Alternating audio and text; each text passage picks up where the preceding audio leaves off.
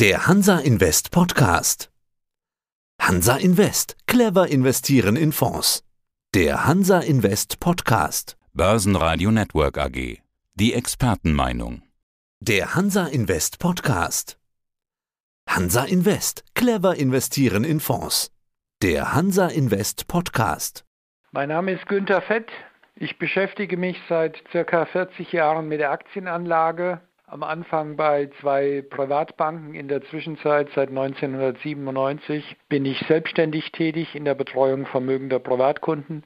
2008 habe ich meinen eigenen Dachfonds aufgelegt. Meine Kunden haben im Dezember 2008 den Dachfonds gekauft, den GF Global Select HI bei ca. 80 Euro. Der aktuelle Kurs ist knapp unter 270 Euro. Das bedeutet, wir sprechen mit Ihnen als Fondsmanager und als Fondsexperte. Eine wichtige Frage bei der Geldanlage, um die wir uns diesmal kümmern wollen, ist ja immer der Zeitaufwand. Also wie viel Zeit, wie viel Aufwand muss ich denn in die Verwaltung des eigenen Vermögens und in die Geldanlage stecken? Oder so gefragt, wie viel Zeit muss man denn investieren, um zu investieren? Ja, mit Sicherheit mehr Zeit, Herr Leben, als die meisten Leute sich dafür Zeit nehmen. Das kann ich nur empfehlen, dass man sich intensiver mit äh, seinen Überlegungen auseinandersetzt, intensiver damit auseinandersetzt, was man zu hören bekommt, was man empfohlen bekommt, dass man es auch überprüft, mit verschiedenen Experten darüber redet. Am besten natürlich mit unabhängigen Experten. Also es könnte ja sein, dass man in der Bank immer die gleichen Produkte empfohlen bekommt, ja, weil die Bank die einfach verkaufen will. Und deswegen sollte man schon eine Menge Zeit da hinein investieren. Also Fazit im Umkehrschluss kann man nicht einfach sagen, ich gebe das Geld weg, muss nichts mehr machen, irgendjemand kümmert sich da schon drum, also man könnte sein Geld ja auch einfach einem Vermögensverwalter geben beispielsweise. Ja, das machen auch sehr, sehr viele Leute. Ich würde mir wünschen, dass man häufiger nach der Ergebnisentwicklung schaut und sie vergleicht, weil man kann sein Geld immer nur einmal investieren und anlegen. Und deswegen sollte man immer gucken, dass auch die Wertentwicklung Schritt hält mit einer Wertentwicklung, die üblich ist bei internationalen Aktienanlagen. Und dann sollte man auf der anderen Seite sich auch noch die Frage stellen, ob man denn bei dem Risiko, was man eingeht, ob das auch ausreichend genug berücksichtigt wird. Wir haben uns im Vorfeld ja mal vorhin kurz schon über dieses Thema unterhalten und da ist der Begriff rundum sorglos Paket gefallen. Wie kann ein rundum sorglos Paket denn aussehen? Gibt es denn die Möglichkeit für Anleger beispielsweise bei Ihnen zu sagen, okay, rundum sorglos Paket, ich muss doch nicht mehr jeden Tag selber mich um Dinge kümmern und meine Augen ganz weit geöffnet halten? Ja. Also ich stelle schon mal die These auf für meinen eigenen Dachfonds, dass es ein großer Schritt ist in Richtung mehr Sicherheit oder weniger Risiko, wenn ich in circa 1000 verschiedenen Aktiengesellschaften weltweit investiert bin. Das ist für mich ein ganz entscheidender Schritt. Zunächst mal, um das Risiko zu reduzieren. Ja, wobei wir bei der Aktienanlage eigentlich nur zwei Risiken kennen. Wir kennen das Preisveränderungsrisiko also das Kursrisiko und wir kennen das Ausfallrisiko bei Aktiengesellschaften. Das Ausfallrisiko habe ich weitestgehend minimiert und ausgeschaltet, wenn ich an ca. 1000 Aktiengesellschaften weltweit beteiligt bin. Das Preisveränderungsrisiko ist immer gegeben und orientiert sich und wird bestimmt von der Bewegung der Aktienkurse weltweit. Wobei auch hier häufig Situationen da sind, dass man sagt, die Märkte reagieren unterschiedlich.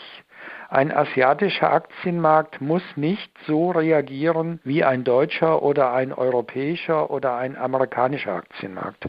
Deswegen ist es sinnvoll, sehr, sehr stark zu diversifizieren, das Risiko zu verteilen. Und wenn ich das habe, dann bin ich schon einem sogenannten rundum sorglos Paket sehr, sehr nahe, weil ich eigentlich das Einzelverlustrisiko ziemlich ausgeschaltet habe. Ich habe nur noch das Preisveränderungsrisiko und das minimiert sich automatisch, das muss ich jetzt auch noch sagen, mit der Länge des Anlagezeitraums. Heißt, je länger der Anlagezeitraum ist, desto niedriger ist das Preisveränderungsrisiko. Versprechen nicht am Ende alle so ein rundum sorglos Paket? Jeder Fondsmanager, jeder Vermögensverwalter sagt doch äh, das, was ich eingangs gesagt hatte, Geld ist weg, ich kümmere mich um alles, Sie müssen gar nichts mehr machen. Oder ist das viel Marketing, noch so ein Begriff, den man ja als Fondsmanager selbst wahrscheinlich gar nicht so gerne hört, sondern sagt, nein, nein, das sind alles Fakten, gar nicht so viel Marketing. Marketing spielt in der Branche eine wichtige Rolle. Äh, ich will's mal, was ich jetzt gerade dargelegt habe, in eine Frage formulieren. Wie schwierig ist es denn zu unterscheiden, was Marketing ist, was wirklich gut ist, worauf muss man achten? Ja, das Wichtigste ist dabei, Herr Leben, dass man wirklich hergeht und die Ergebnisse verfolgt die man in seiner Kapitalanlage, in seiner Aktienanlage hat und dass man das wirklich immer wieder auf den Prüfstein stellt. Ich selbst habe zum Beispiel ein nachhaltiges Interesse daran, das hört sich jetzt seltsam an, aber das ist tatsächlich so. Ich habe ein nachhaltiges Interesse daran, ein großes Interesse, dass meine Kunden regelmäßig die Performance, die Wertentwicklung meines Dachfonds vergleichen um sich ein Bild zu machen, wie gut sie investiert sind. Wenn sie das regelmäßig tun, kann das nur positiv für mich sein. Und es war in den vergangenen Jahren recht positiv. Am Anfang äh, waren mal 8 Millionen in meinem Dachfonds und jetzt sind es circa 43. Und alle Kunden, die da drin sind, die kommen im Wesentlichen dadurch zustande, dass sie eine Empfehlung bekommen haben oder dass ich sie persönlich kenne. Aber was bedeutet denn regelmäßig? Also ich will die Frage vom, vom Eingang nochmal aufgreifen. Ja. Wie viel Zeit muss man sich nehmen? Sie hatten gesagt, ja, wahrscheinlich mehr, als es die meisten tun. Ich will das trotzdem mal abklappern. Wie viel Zeit muss man jetzt investieren? Einmal die Woche schauen, einmal im Jahr? Ah, nein, einmal die Woche mindestens ein oder zwei Stunden mindestens ein oder zwei Stunden, dass man sich die Ergebnisse anguckt, dass man auch über die Ergebnisse spricht. Ich kann also jedem Kunden nur empfehlen, auch über die Ergebnisse zu sprechen und die Frage zu stellen, gibt es derzeit andere Alternativen, die für mich noch besser sind? Ja? Warum mache ich das so, wie Sie mir das empfohlen haben? Man muss viel, viel mehr vergleichen. Und das hat etwas mit Arbeit zu tun, hat etwas mit Zeit zu tun. Aber es lohnt sich. Würden das die Leute häufiger machen, wären nicht so viele Voluminas, Milliarden an Euros in Investmentfonds, die man nicht als absolute Top-Investmentfonds empfehlen kann, weil sie einfach in der Wertentwicklung nicht im letzten Jahr, sondern über drei, vier, fünf, teilweise über zehn Jahre einfach unterdurchschnittlich sind.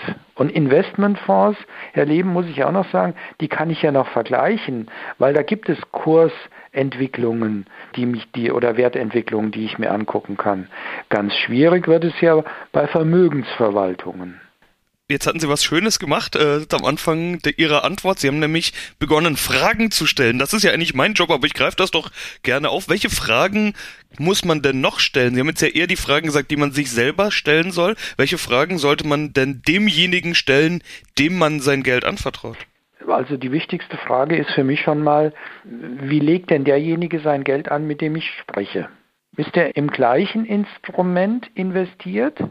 Die Frage kann man ja schon mal stellen. Also ich freue mich, wenn meine Kunden diese Fragen stellen, weil das dem Kunden ein erhebliches Maß mehr an Vertrauen liefert, wenn sie diese Fragen stellen und wenn sie meine Antwort darauf bekommen. Weil da wissen die Kunden, dass das, was ich ihnen empfehle, aufgrund meiner über 40-jährigen Tätigkeit im Aktienbereich auch selber mache. Und das kann ja schon eine gewisse Vertrauensbasis sein.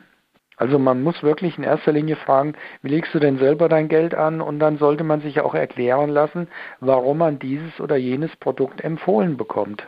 Jetzt haben Sie gesagt, Sie freuen sich, wenn Ihre Kunden Ihnen Fragen stellen. Im, in unserem letzten Gespräch hatte ich die Frage gestellt, warum überhaupt ein Dachfonds? Und da hatten Sie gesagt, ich würde mir wünschen, dass man diese Frage auch häufiger stellt. War sogar unsere Überschrift damals. Sie hatten geantwortet, dass ein Dachfonds eine ganz andere Qualität bei der Auswahl der Aktiengesellschaften erreicht. Es geht da um Auswahl, es geht da um Risikostreuung. Auch wenn wir jetzt in dieser Diskussion sind und ich die Frage stellen würde, warum ist dann ein Dachfonds ein rundum sorglos Paket, lautet die Antwort da eigentlich ähnlich? Sie hatten vorhin auch schon über die viel größere Auswahl an Aktiengesellschaften beispielsweise gesprochen. Ja, Also das ist für mich immer der wichtigste Punkt, dass ich mal sehr, sehr stark diversifiziert bin.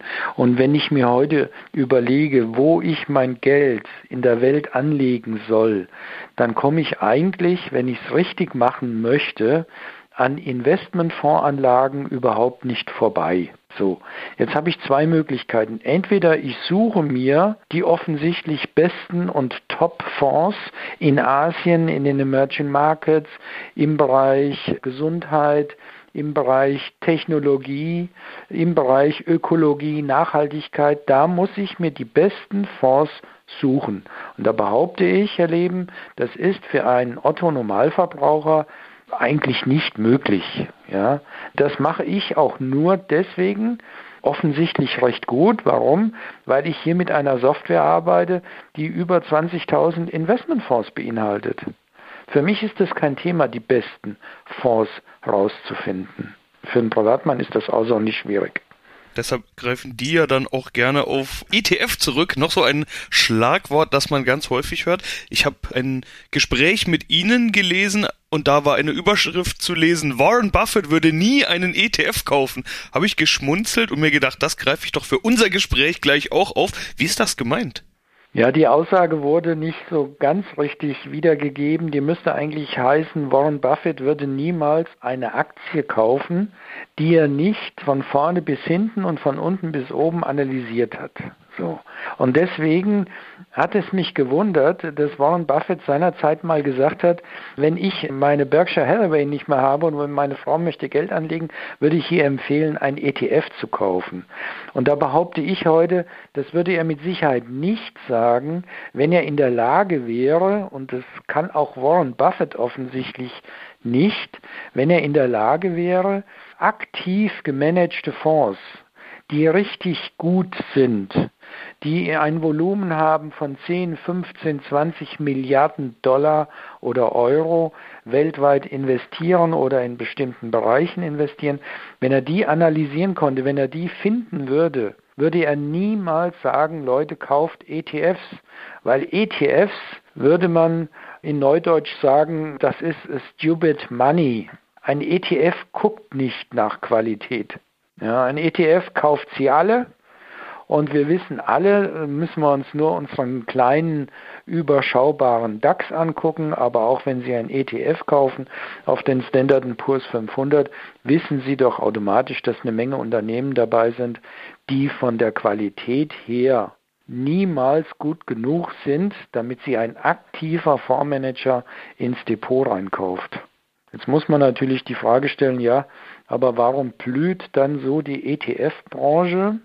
Soll ich sie beantworten? Ja, gerne, gerne. Warum, warum denn?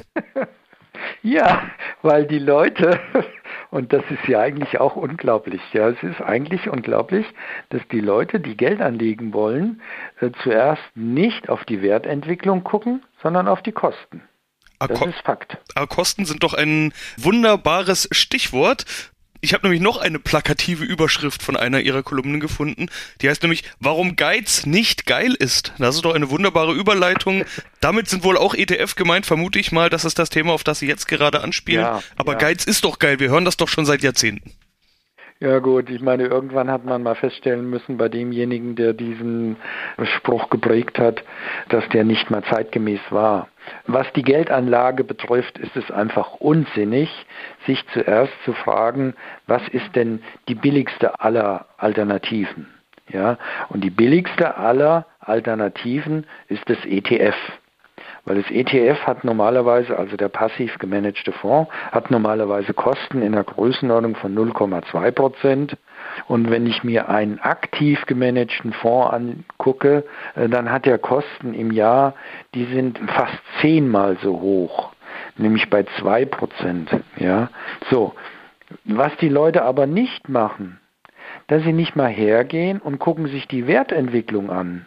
Es gibt so viele Leute, mit denen diskutiere ich über ETFs und meine Aussage ist eigentlich immer das gleiche. Gucken Sie sich die aktiv gemanagten Fonds in meinem Dachfonds an. Die habe ich alle in der Excel-Datei stehen. Bitte machen Sie sich die Mühe und zeigen Sie mir ein ETF, was besser ist als der entsprechende aktiv gemanagte Fonds. Und man hat es mir bis heute noch nicht zeigen können. Ja. Nun, nun bin ich natürlich auch in der Lage, besser aktiv gemanagte Fonds zu finden, das hatte ich ja gesagt, durch meine Software, als das ein, ein Privatanleger kann. Das ist mal logisch. Aber das ist längst noch kein Grund, bei der äh, Investmentanlage, bei der Voranlage nur auf die oder in erster Linie auf die Kosten zu achten. Das ist einfach, das ist für mich einfach dumm. Entschuldigung, ja. Sondern, und das will ich jetzt äh, im, im Umkehrschluss quasi nochmal hervorheben, sondern der wichtigste Faktor ist die Performance, wenn ich es jetzt richtig verstanden habe. Ist auf alle Fälle die Wertentwicklung, weil die Wertentwicklung in einem aktiv gemanagten Fonds auch immer dargestellt wird nach sämtlichen Kosten. Auch hier gibt es ein hohes Maß an Unwissenheit. Viele Leute denken, dass in der Wertentwicklung, in den Performancezahlen, die ich von jedem Investmentfonds lesen kann, auch vom ETF, dass da die Kosten noch nicht berücksichtigt worden sind. Es gibt eine Kostenart, die ist in dieser Wertentwicklung nicht berücksichtigt und das ist der Ausgabeaufschlag. Den zahlt man normalerweise häufig und grundsätzlich bei Banken, teilweise auch bei Finanzberatern. Aber wenn man heute ins Internet geht, findet man 10, 20 oder noch mehr verschiedene Stellen, wo man Konten eröffnen kann und ohne Ausgabeaufschlag Fonds kaufen kann. Also bei mir hat ein Kunde noch niemals einen Ausgabeaufschlag bezahlt, weil die 5%, die er da zahlen würde, die müsste er ja erstmal verdienen. Sehe ich überhaupt nicht ein. Das finde ich absolut unnötig. Ja. Ich brauche keinen Ausgabeaufschlag von meinen Kunden. Und wenn man den Ausgabeaufschlag mal außen vor lässt, dann kann man eigentlich nur die laufenden Kosten miteinander vergleichen. Und wenn man jetzt die Performancezahlen, die Wertentwicklungen nimmt, dann stellt man häufig fest, also ich kann das jedem Kunden darlegen. Ich habe jetzt kürzlich erst wieder eine Liste erstellt mit Standard Poor's ETFs im Vergleich zu den aktiv gemanagten Aktienfonds, die ich in meinem Dachfonds habe.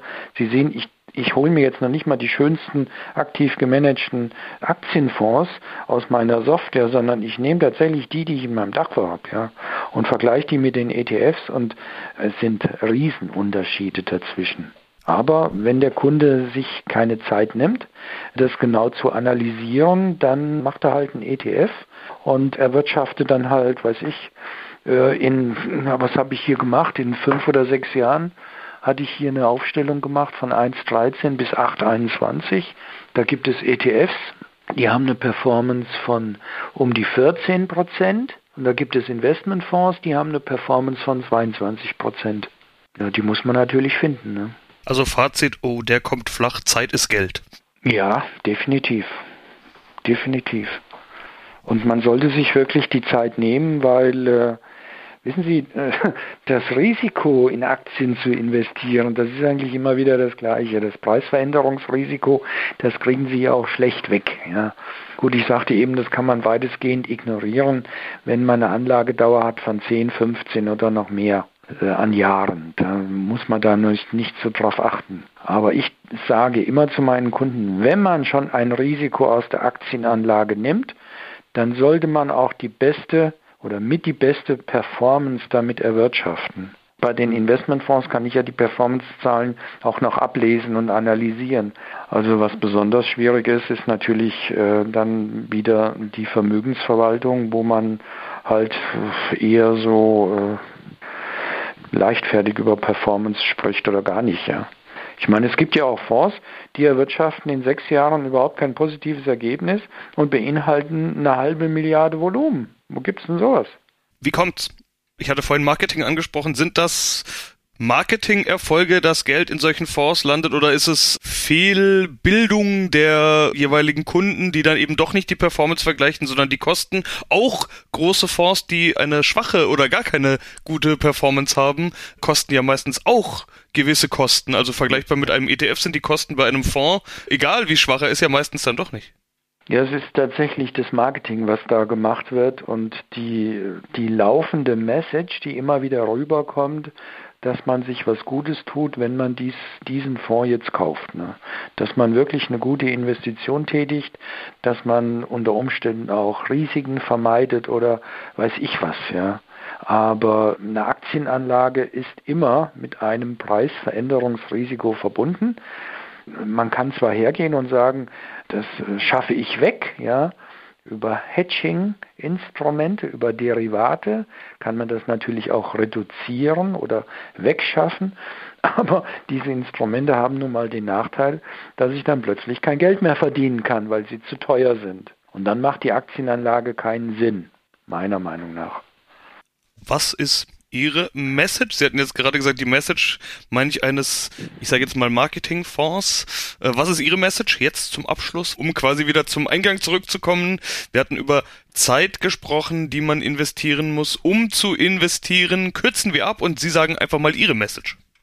Also meine Message ist immer wieder, sich die Zeit nehmen, die Ergebnisse vergleichen, Fragen zu stellen, versuchen Hintergründe zu analysieren, sie auch zu verstehen, sich äh, auszutauschen, mit anderen äh, Spezialisten und Fachleuten und vor allen Dingen nicht das zu glauben, was hier in der Zeitung steht oder auch in den Medien. Es werden so viele Aussagen gemacht, gerade hier übers Internet zu irgendwelchen Produkten. Ich finde es teilweise haarsträubend, ja. Es ist natürlich auch genug Geld da. Nehmen wir mal doch das ganze Volumen, was die Deutschen noch auf dem Bankkonto liegen haben, sind ja über, über zwei Billionen Euro, die da noch liegen, ja. Aber gut, das ist jetzt wieder ein ganz anderes Thema. Aber die Leute kümmern sich zu wenig darum. Das ist eigentlich das Tragische, ja. Jetzt haben wir wieder Wahl, ja, und dann heißt es wieder, ja, die deutschen Haushalte, denen geht es so schlecht. Warum geht es ihnen so schlecht? Weil die Deutschen in erster Linie das Geld auf dem Sparkonto liegen haben. Es findet keine Aufklärung statt. Es gibt Länder in Europa, die haben zum Beispiel hm, so etwas Ähnliches aufgebaut wie ein Investmentfonds wo der Anleger, das ist wie so ein Volksfonds, wo der Anleger auch in Aktien investiert. Ich kann mit Sicherheit die Aktienanlage einem Deutschen auch näher bringen, indem er sie besser versteht und sagt, jawohl, das ist für mich auch sinnvoll, auch mit kleineren Beträgen, wenn ich hergehen würde und würde mehr aufklären. Es wird aber nicht aufgeklärt. Die Banken klären nicht auf, die Banken verkaufen Produkte. Und im Staat ist es egal, wie viele Politiker gibt es, die sagen, ich, ich, ich, ich spekuliere nicht mit Aktien. Ich habe kürzlich einen Bericht gelesen in der Zeitung von unserem Altkanzler Schröder, der sagte, ja, mit Aktien habe ich auch mal zu tun gehabt. Ich war mal im Aufsichtsrat von der Conti und da habe ich drei Aktien bekommen. Ansonsten habe ich keine Aktienanlagen gemacht. Ja, stellen Sie sich das mal vor. Jetzt haben wir schon ein schönes Thema, nämlich Politik. Über das reden ja alle vor so einer Bundestagswahl. Jetzt ist Politik aber natürlich auch viel Neues. Wenn wir jetzt bei der Frage sind, wie viel Zeit muss man denn investieren, habe ich noch eine schwierige Zeitfrage. Wie viel Zeit sollte man denn auch nicht investieren? Gibt ja genügend Ablenkung und da sind wir vermutlich wieder bei Ihnen als Profi, weshalb Sie es besser machen können als der Private, weil man eben nicht jede politische Meldung versucht als Anlagetipp zu deuten. Ja, da haben Sie vollkommen recht, Herr Leben, weil natürlich, wenn, wenn Sie 40 Jahre in dem Business sind, wie ich das jetzt mache, schauen Sie mal, ich habe 1987 als Vermögensverwalter eines Privatbankhauses den ersten Börsencrash miterlebt. Den nächsten Börsencrash hatten wir 1999, dann kam der Finanzcrash 2007, 2008, äh, letztes Jahr der Corona-Crash und so weiter.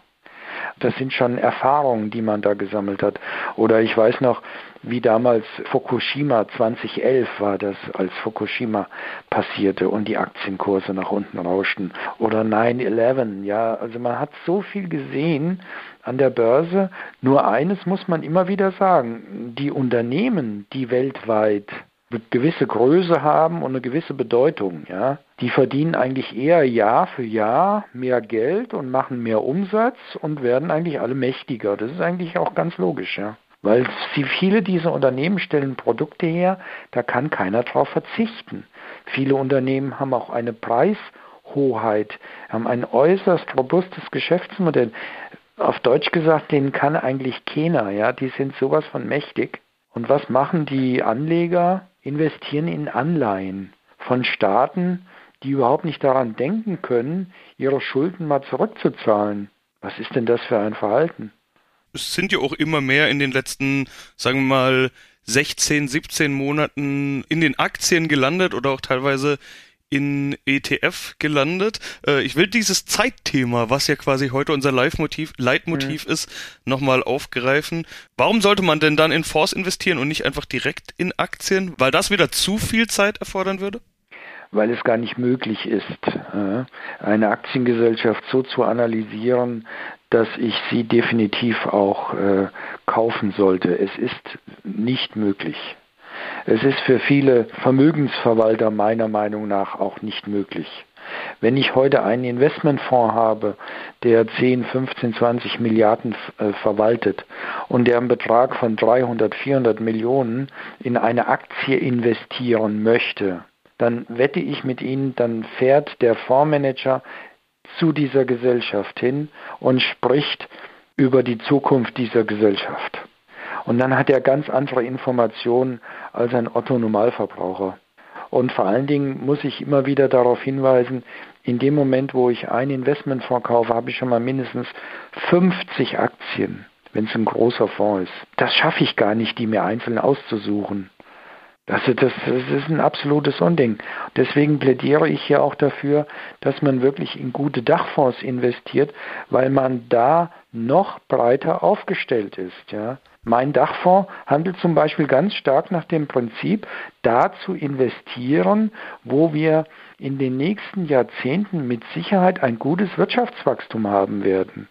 Und zwar von Entwicklungen, die wir gar nicht aufhalten können wie zum Beispiel die Demografie, die können Sie nicht aufhalten. Sie können nicht aufhalten, den Bedarf in äh, Ökologie, Nachhaltigkeit und Umwelttechnologie zu investieren. Das können Sie nicht aufhalten. Ich habe Umwelttechnologiefonds, die haben die letzten zwölf Monate über 40 Prozent plus. Was will ich denn dann mit dem DAX? Ich habe Unternehmen im DAX, die haben die letzten zwölf Monate noch nicht mal eine positive Wertentwicklung. Und so muss man halt gucken, in welchen Bereich man investiert, zum Beispiel auch im asiatischen Bereich. Der ganze asiatische Bereich ist eine Wachstumsregion, eine ganz andere Wachstumsregion als zum Beispiel Europa. Und das kann man alles wunderbar mit guten Investmentfonds abdecken. Mit der Einzelaktienanlage kriegen Sie das nie gebacken. Und deshalb untergreife ich noch einen Satz auf, den ich im Vorfeld unseres Gesprächs gelesen habe, warum ein Dachfonds die überlegenere Vermögensverwaltung ist. Das ist doch eine schöne Schlussfrage, ein schöner Abschluss. Warum ist ein Dachfonds die überlegenere Vermögensverwaltung? Weil ich mit einem Dachfonds in allen Bereichen weltweit investieren kann, wo es wirklich sinnvoll ist und wo ich die nächsten 5, 10, 15 Jahre überdurchschnittlich hohe Wachstumszahlen erwarten kann. Und hohe Wachstumszahlen bei Unternehmen heißt immer höhere Aktienkurse. Immer. Fundamental untermauert. Man will ja nicht spekulieren. Man kauft nicht eine Aktie, um sie nach drei Monaten oder drei Wochen mit dem Gewinn zu verkaufen. Das ist nicht das Ziel. Das Ziel ist, in Wachstumsregionen zu investieren, um langfristig einen guten Ertrag zu erwirtschaften. Und ich sage immer, man soll sich vornehmen, alle zehn Jahre sein Geld zu verdoppeln. Dazu brauche ich eine Performance von 7,2 Prozent im Durchschnitt eines jeden Jahres. Meine Kunden haben die letzten 13 Jahre ihr Geld mehr als verdreifacht. Da bin ich jetzt äh, in gewisser Weise auch stolz drauf, aber ich koche auch nur mit Wasser. Ja, ich bin, bin, ja kein, bin ja kein Prophet, aber die Anlagestrategie, die ich habe in meinem Dachfonds, scheint wohl offensichtlich nicht die schlechteste zu sein. Sonst wäre das nicht möglich gewesen. Ja, dann sind wir doch mal gespannt, wie es weitergeht. Ich sage soweit, Herr Fett. Vielen Dank für diesen Überblick. Ja, vielen Dank, Herr Leben, für das Interview. Ja, alles Gute. Das war der Hansa Invest Podcast. Clever investieren in Fonds. Börsenradio Network AG. Die Expertenmeinung. Das war der Hansa Invest Podcast. Clever investieren in Fonds.